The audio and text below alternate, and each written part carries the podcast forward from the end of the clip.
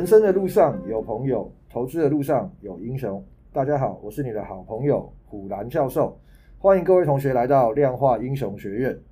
那今天呃，我们的来宾一样是股权把传人，我们先欢迎他。大家好。从一开始到现在，常常给各位同学有提到的一个观念哈，就是股市是用来做多，不是用来做空的哈。之前有稍微提到，就是说为什么不做空的原因哈。最基本的逻辑来讲。一般各个国家的股市里面的组成的公司，其实应该是说相对比较优质的公司啦。不好的公司都会被淘汰掉。当不好的公司被淘汰掉，加入营收比较好的公司的时候，正常来讲，股市应该是要往上的哈。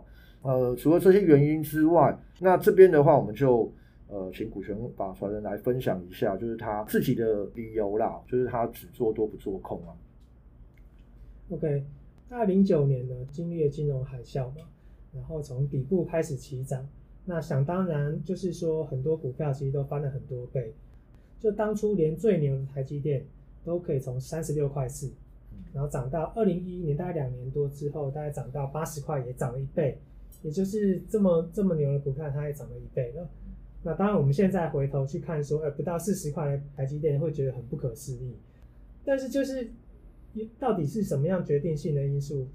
可以让当初在那时候承接股票这些固执的人，可以不顾一切跳进去买股票呢？嗯，因为当初韭菜如我，我也只是很恐慌。虽然我知道不要在那时候去卖股票，但我也不会想说我在那边 all in 身家或干嘛借钱买股票。对，因为零八年金融海啸嘛，其实很多股票其实跌的还蛮惨的啦。所以你刚刚说，呃，零九年的台积电嘛，就是从底部起涨嘛，所以说那段时间，我相信很多人其实是不太敢去买股票的啦。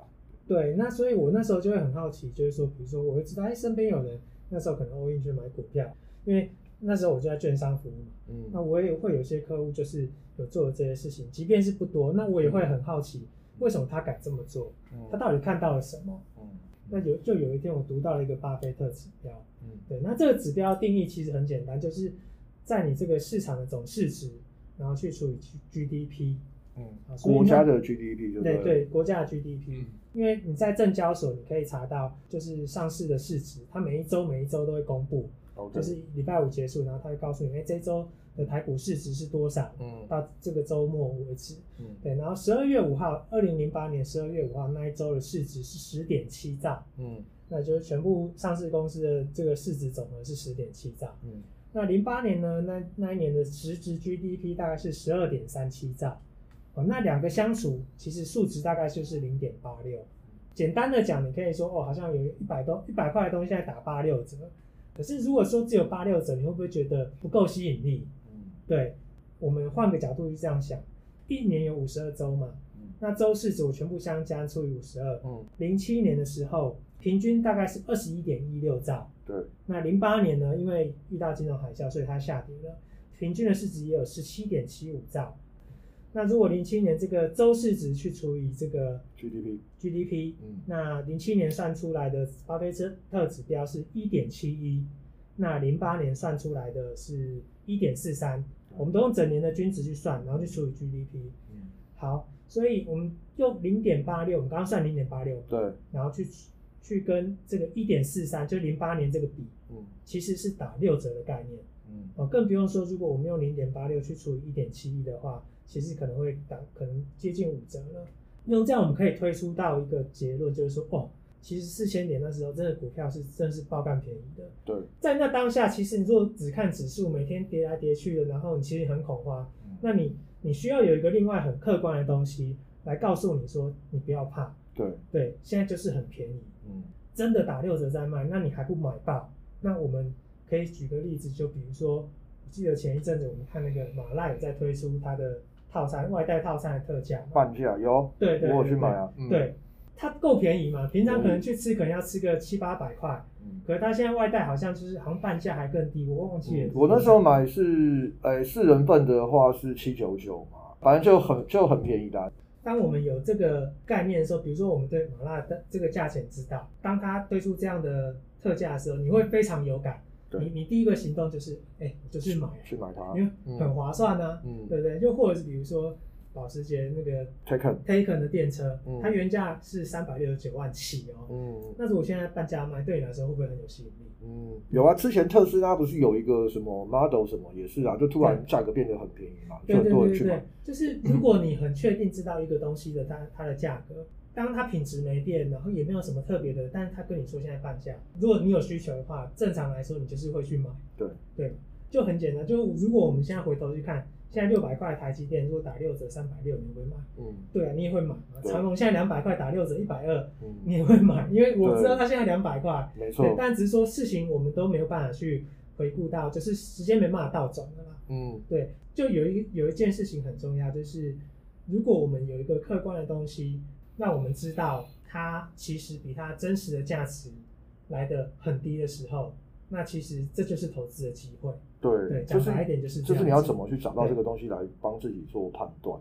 因为我觉得像你刚刚提到，就是可能股市在四千多点的时候，但就是你每天看到股票大盘在杀，其实我觉得绝大部分是因为每个人都很恐慌啦。然后我觉得也有很多人是大家都在猜说什么时候是底部，我想要买在底部。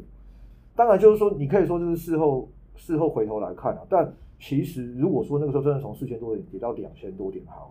那现在又涨上来，其实你那时候就算买在四五千点，那又怎么样呢？对啊，也是也还好。对，当然除了恐慌之外啊，但我觉得就是很多人就是也真的就是想要去抓到最底。其实总归一句话就是说，大家没有一个方法来判断，就是说，哎，这个现在这个股票的价格，其实我就应该去买它了。对，就比如说像去年的股灾，然后我们那时候去买长隆，对嘛，嗯，对，然后我们预计是比如说可能分批买，因为那时候市场真的超恐慌的。对啊，有跌就买嘛。而且以我们零八年经历过金融海啸的经历，我们会知道说，大半的人心里有个底，这里可顶多只是中继，嗯，你可能还会有一个下最后下杀到三九五那一段之类的，所以你也只能分批买。对，当然没有想到就是说，我们买了一批就是就刚好买在最底了。对对对。对，所以我要讲的就是说。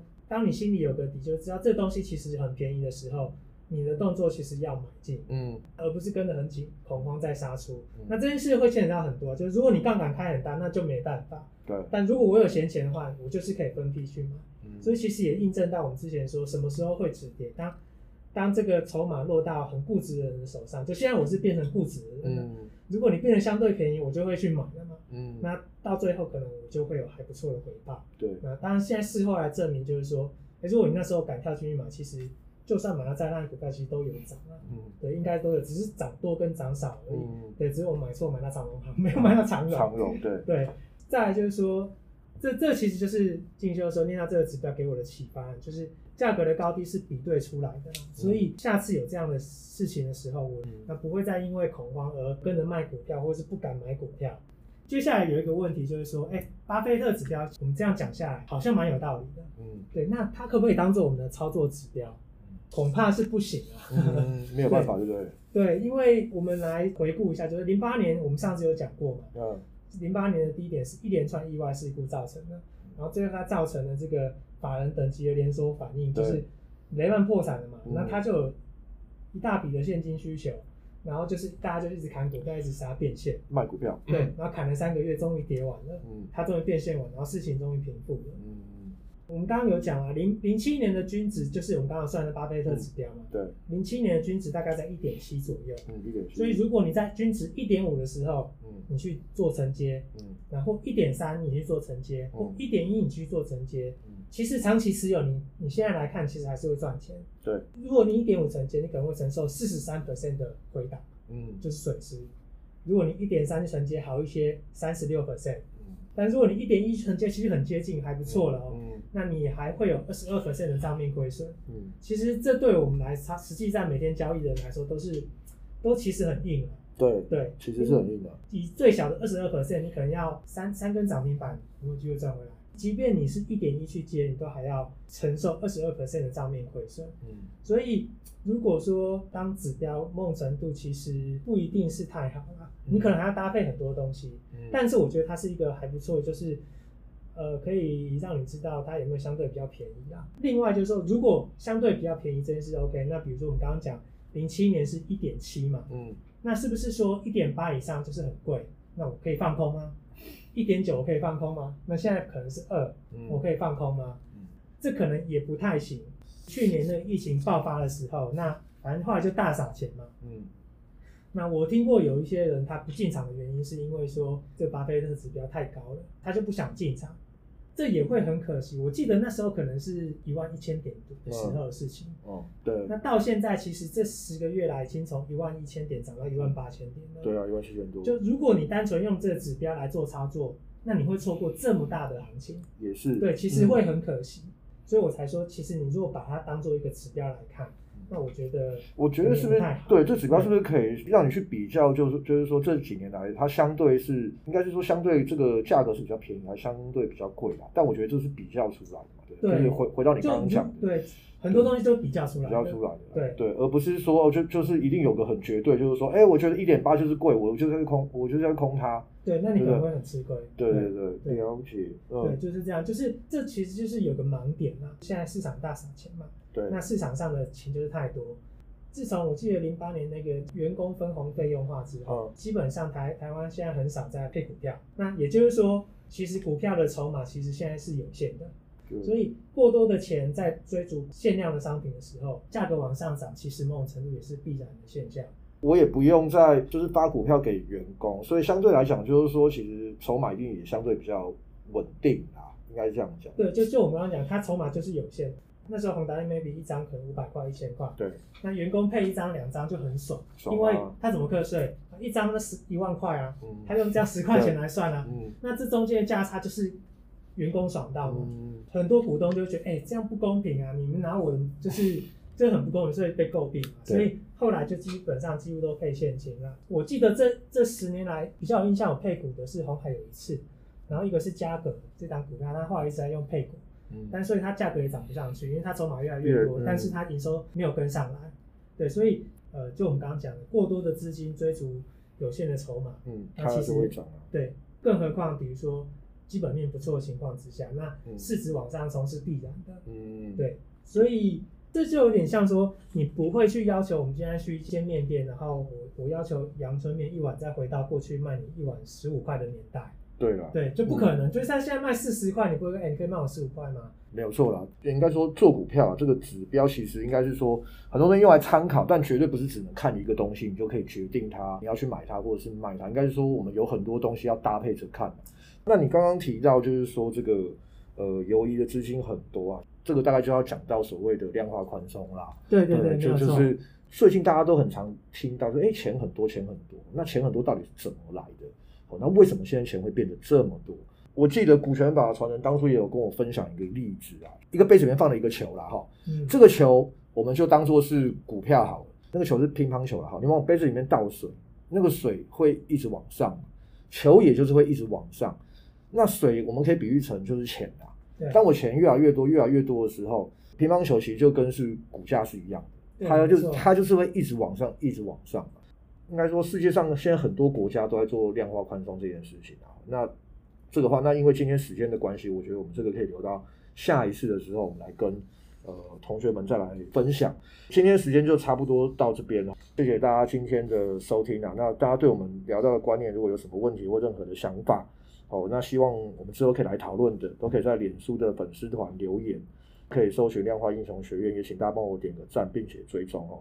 谢谢大家收听啊！祝大家投资顺利，量化英雄学院给你投资新观念。我们下次见，拜拜，拜拜。